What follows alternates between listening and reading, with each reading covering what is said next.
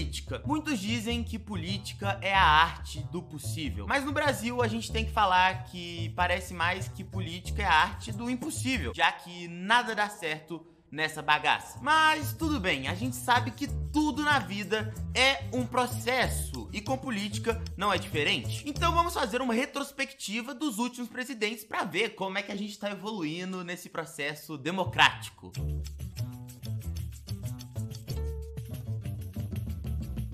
Começar com Tancredo Neves, exatamente ele que ia assumir, só que quando ele foi assumir ele morreu, virou pó, e aí o neto dele foi lá e de qualquer forma, foi lá e veio o Sarney para entrar no lugar dele. Isso mesmo, o Sarney. Inclusive, esses dias estava andando pelas ruas de Belo Horizonte, minha cidade, e aí chegou um cara e falou assim: Parado, isso é um Sarney. Aí eu já.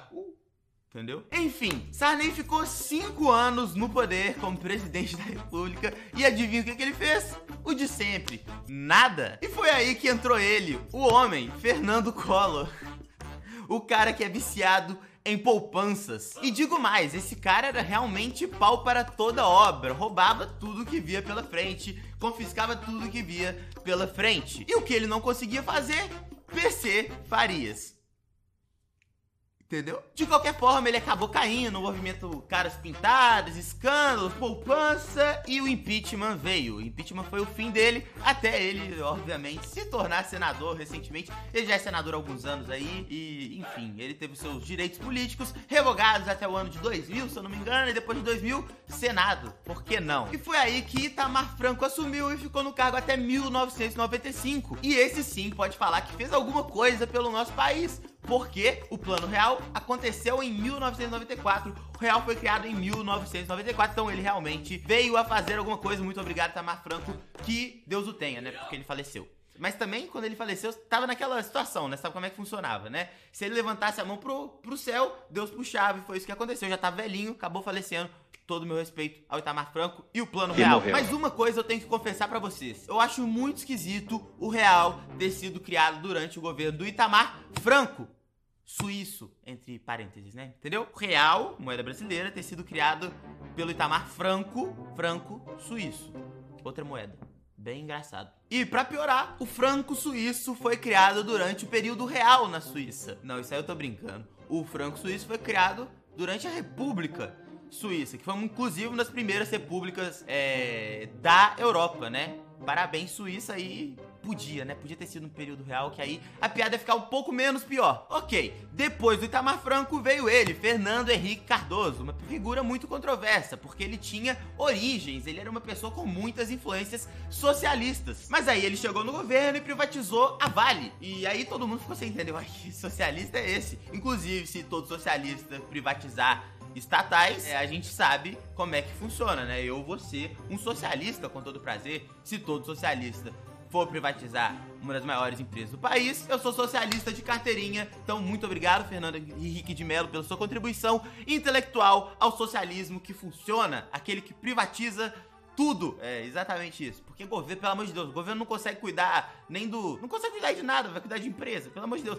Isso aí não é nenhuma questão de direita esquerda que a gente vai falar posteriormente nesse vídeo. É simplesmente uma questão de que não estão preparados, entendeu? Não estão preparados. Porque o cara é o, o Miss cidade dele, Miss Belo Horizonte, Miss Contagem. Aí ele vira vereador e acha que pode administrar empresas grandes. Vira vereador, deputado e depois presidente e acha que pode é, não funciona, não funciona. Fernando Henrique de Mello ainda aproveitou para torrar alguns bilhões da nossa reserva para manter a paridade dólar real. Exatamente isso, Fernando Henrique fez essa proeza. Mas era muito bom, afinal de contas você podia ir para Disney sustentado pelo governo, que ficava bancando essa paridade de um real, um dólar. Um real, um dólar. Até que o câmbio ficou flutuante, mas aí também o Fernando Henrique, nosso queridíssimo Fernando Henrique, acabou tendo alguns últimos anos de governo ali, o último ano de governo dele, muito turbulento e acabou perdendo as eleições para o Lula. E aí, você já sabe a história, né? Aí veio Lula, Dilma, Temer, o morcego, morcego não, perdão, vampiro, vampiro Temer, que eu tô sempre falando dele lá no meu Instagram, arroba investidor sem grife,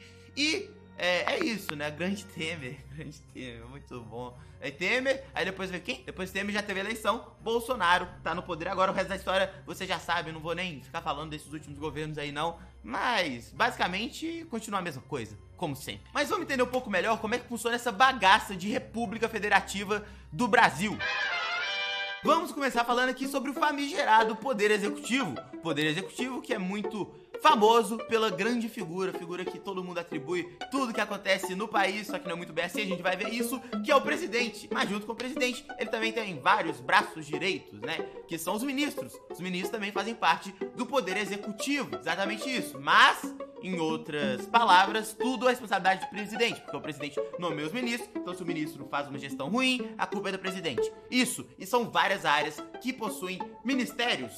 Então, isso é o poder executivo no âmbito federal, presidente, ministros e é por aí. Ok, então o poder executivo basicamente faz o remanejamento de recursos e faz com que a lei, ou melhor, tenta fazer com que a lei seja cumprida no nosso país, o que, convenhamos, não é das tarefas mais fáceis do mundo. Para você ter uma ideia, no âmbito municipal, uma cidade do interior de São Paulo aprovou uma brilhantíssima lei na década de 80 que proibia o consumo de melancia nos limites do município. Beleza. Então se você quisesse comer uma melançoca, você tinha que pegar a estrada e ir pra outra cidade para comer a. Maravilha!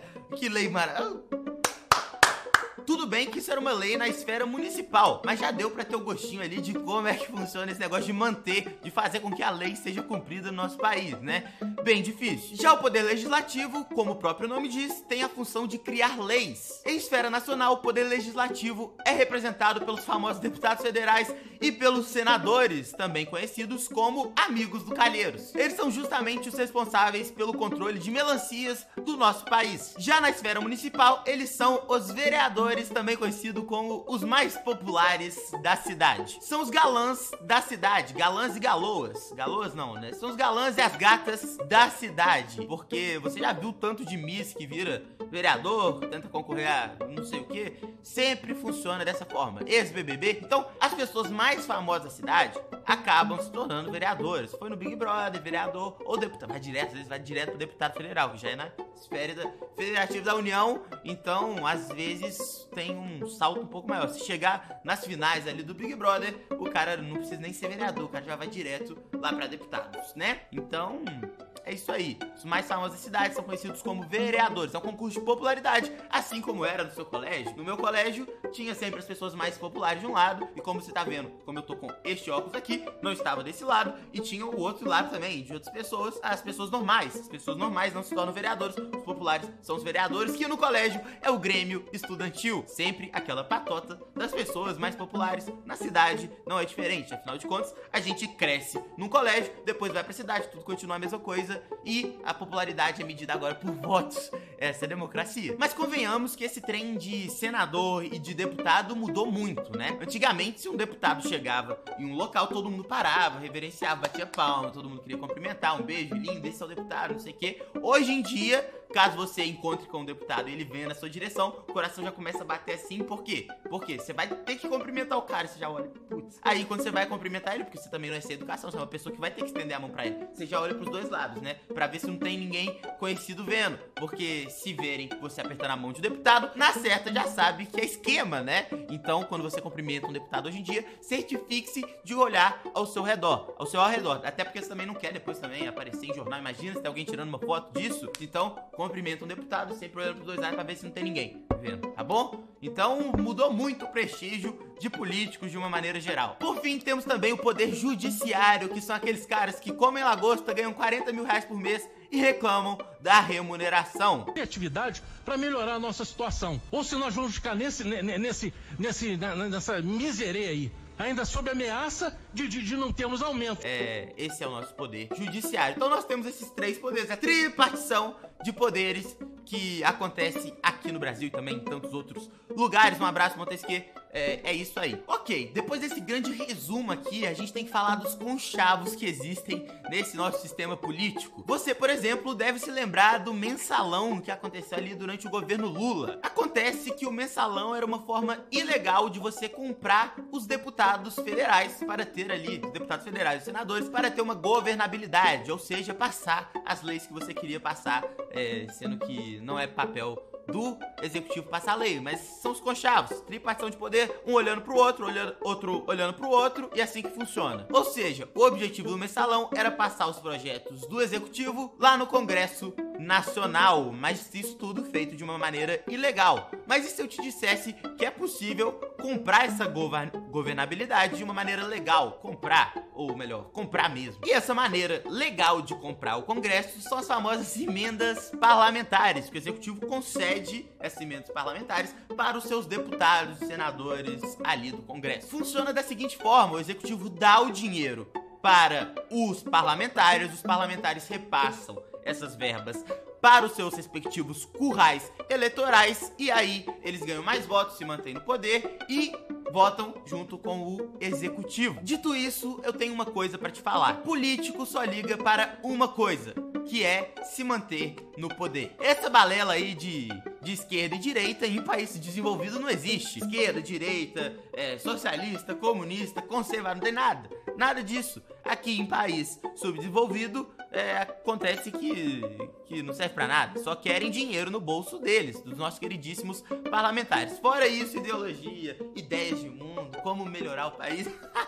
Até parece, né? Por aqui, o legislativo quer emenda parlamentar, independente se a orientação do governo lá, do executivo, seja de esquerda ou de direita. O que importa é emenda parlamentar, repassa para o curral eleitoral e se manter no poder. Beleza? É isso aí. Isso é o que interessa. De resto, é resto. Uma vez que o cara provou o gostinho do poder, meu amigo, já era. Vicia mais do que qualquer droga. E é por isso que eu venho aqui deixar o último recado desse vídeo. Pare de brigar por política. Pare de brigar por quem não tá nem aí pra você, tá bom? Pare com isso. E, gente, não caiam nessa pilha de Felipe Neto. Ah, se você não se posiciona, você é um pilantra ordinário, blá blá blá blá blá blá blá. blá. Cara, óbvio que não. Inclusive, o culpado dessa, disso, dessa polarização são discursos como esse. Você agora é obrigado a se posicionar politicamente. E minha posição é que eu não gosto de político. Pronto. É tão simples quanto isso. E não precisa ser diferente. Eu, tenho, eu sou obrigado a me posicionar? Qual é, Felipe Neto? Qual é? Tá de brincadeira, mano. Às vezes você tá deixando de conversar com o familiar, ter uma resenha tranquila com ele, simplesmente porque vocês estão brigando por políticos que não estão nem aí por você. Eles só estão aí para se manterem no poder, entendeu? Eles só querem se manter no poder. E você deixando de falar com pai, mãe, avô, tio, tia, avó, por causa de política. Pelo amor de Deus. Pelo amor de Deus, deixa cada um ter opinião de cada um aí. E isso aqui não é discurso em cima do muro, aqui simplesmente é, esse negócio de democracia é complicado. Você tem que aceitar ali alternância de poder, cada hora um, o pessoal vai brigando, e mais importante você não ficar brigando com quem você gosta por quem não tá nem aí por você. Não faz sentido. Seu único papel em relação à política deve ser pesquisar antes de votar e se certificar de que seu representante não vai te impedir de comer melancia. É verdade. Depois que você fez isso, tá tudo certo, tá tudo em casa. E assim a gente termina o vídeo de hoje. Se você gostou desse novo quadro, eu vou pedir pra fazer esse like aqui, se inscreva no canal, comente aqui, clica também no sininho. Você não pode perder essa oportunidade de clicar no sininho e também ser membro desse canal. Porque ao ser membro desse canal, você ajuda diretamente a gente na produção desse conteúdo. Então, se você se tornar membro do canal, a gente continua fazendo vídeo. Se você não se tornar membro do canal, talvez a gente também continue fazendo vídeo. Mas é melhor garantir, né? Então, seja membro do canal, um abraço e até o próximo vídeo.